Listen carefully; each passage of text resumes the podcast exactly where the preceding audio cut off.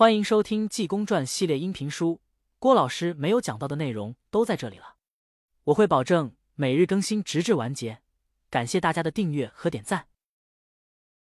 第十回，赵兵夜探隔天楼，英雄仗义救公子。话说济公在院中烧香请韦陀，只听房上一声喊嚷：“无神来也！”书中交代，来者可并非是真韦陀。这部《济公传》虽没请神请鬼。并非奇怪之事，总得合乎神理。书有明笔、暗笔、伏笔、顺笔、倒笔、奋笔、惊人笔。此来者乃是一位惊天动地的英雄之子，祖贯镇江府丹阳县人，姓赵，名九州，绰号人称一轮明月，东西南北中五路总镖头，娶妻没事，膝下单生一子，名叫赵斌。生来天真烂漫，混要闷棱，跟他父亲练了一身拳棒，好上天。老英雄一生就教了两个徒弟，一个儿子，大徒弟乃江西玉山县的威震八方杨明，二徒弟是东路镖头上伙计，叫尹世雄。赵九州这天病在床上，把梅氏叫至跟前，说：“我死之后，千万别叫赵兵保镖。他眼空自大，狂傲无知，留下我这点虚名，传留后世。”说罢，镜子鸣呼哀哉。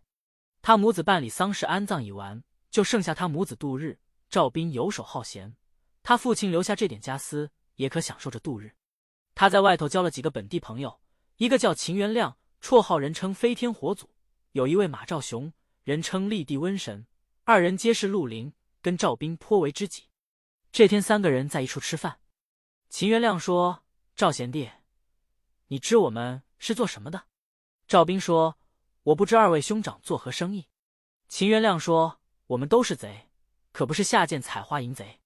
我等专讲究偷富济贫、杀赃官、斩恶霸、除暴安良，专管不平之事。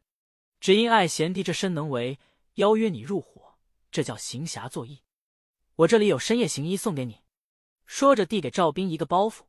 赵斌打开一看，里面全分皆有。赵斌就由这天跟着二人，夜间时常出去偷富济贫。这天，赵斌把包袱落在家中。没事，打开一看，是夜行衣。赵九州之妻也是开过眼，什么皆见过。正瞧着，赵斌由外面进来，没事一见，勃然大怒，说：“赵斌，你父亲保镖一辈子英明，被你弱尽，你感情做了贼。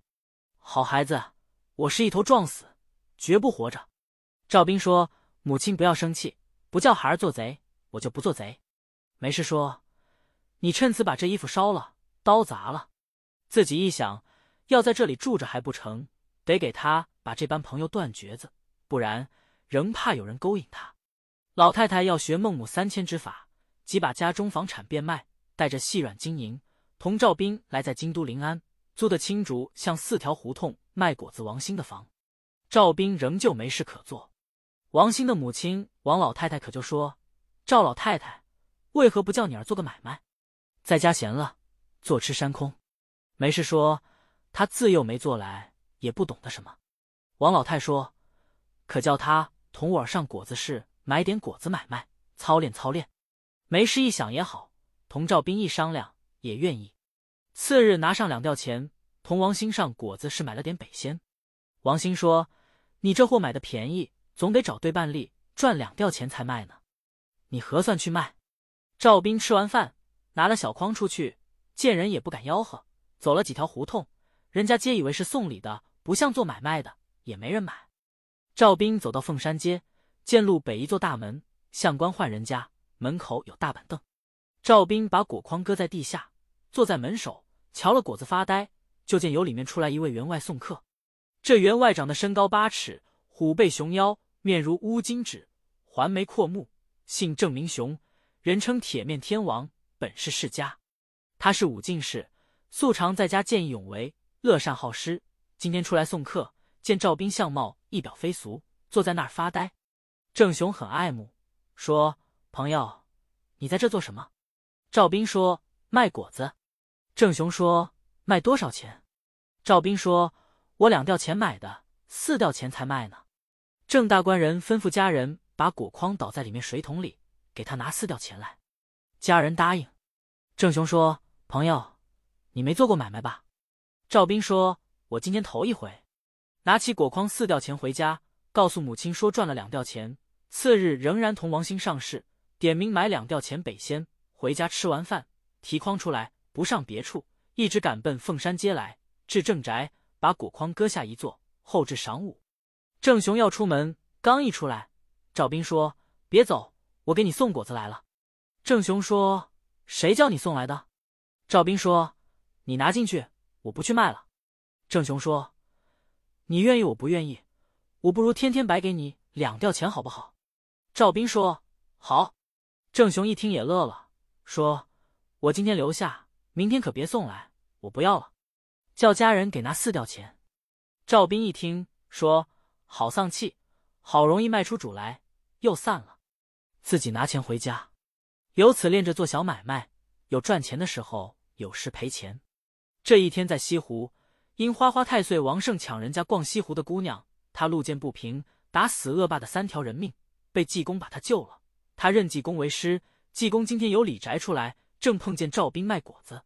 和尚说：“赵斌，跟我喝酒去。”赵斌跟和尚到了酒馆喝酒。和尚说：“你今天给当一回为陀。”赵斌说：“怎么当为陀？”济公就把李国元丢五雷八卦天师符。落在秦相府花园隔天楼，叫他给他回家。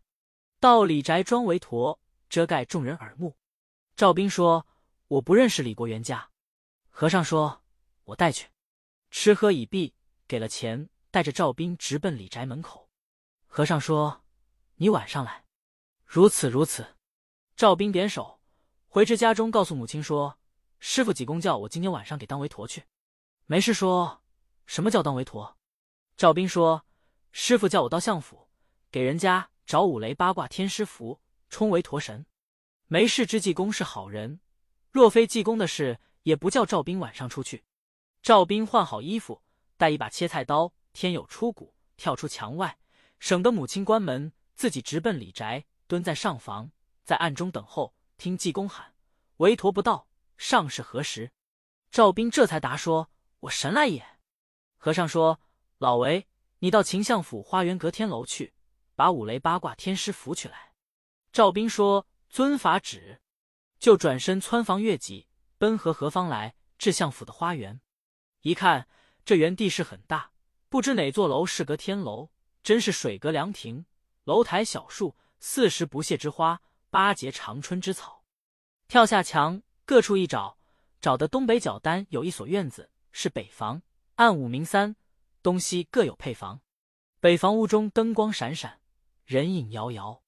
赵斌来里间窗外，用舌尖舔破窗格纸，往里一瞧，顺前沿的床靠北墙是一张八仙桌，二把椅子，墙上一口单刀，桌上搁着蜡灯，两个人坐在对面椅上喝茶。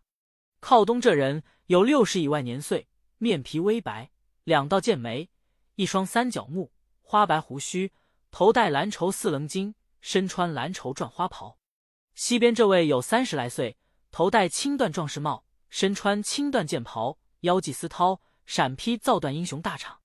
就听那老人说：“壮士，我把你抚养好了，所为叫你给我办这件事，真要给我办好，我给你一百两银子，你拿着天涯海角，绝叫你打不了人命官司。”说着话，就见老者由怀内掏出那两封银子，放在桌上。真是白花花。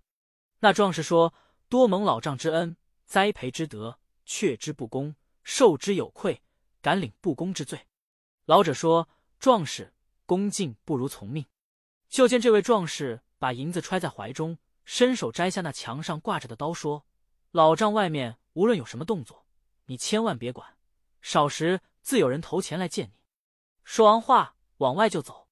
赵斌赶紧找暗处一隐身。见他走过，赵斌后面跟着，心说：“这不定是上哪去杀人吗？我倒要跟了瞧瞧。”见往西走了两层院落，路西是四扇绿屏风，门内有北房三间，灯光隐隐，似有读书之声。见这人提刀进去，赵斌撕破窗纸一看，见里面一张八仙桌，两把椅子，椅上坐着一位文生公子，正在念书，旁边老家人伺候。这人进去，把刀往桌上一铺，说。你主仆二人快说明来历，我特来结果你们性命。公子同家人吓倒在地，说：“好汉爷饶命！你要问我是如此这等这般。”赵斌一听，气得肺都炸了，拉切菜刀要闯入市中，多管闲事。不知所因何故，且看下回分解。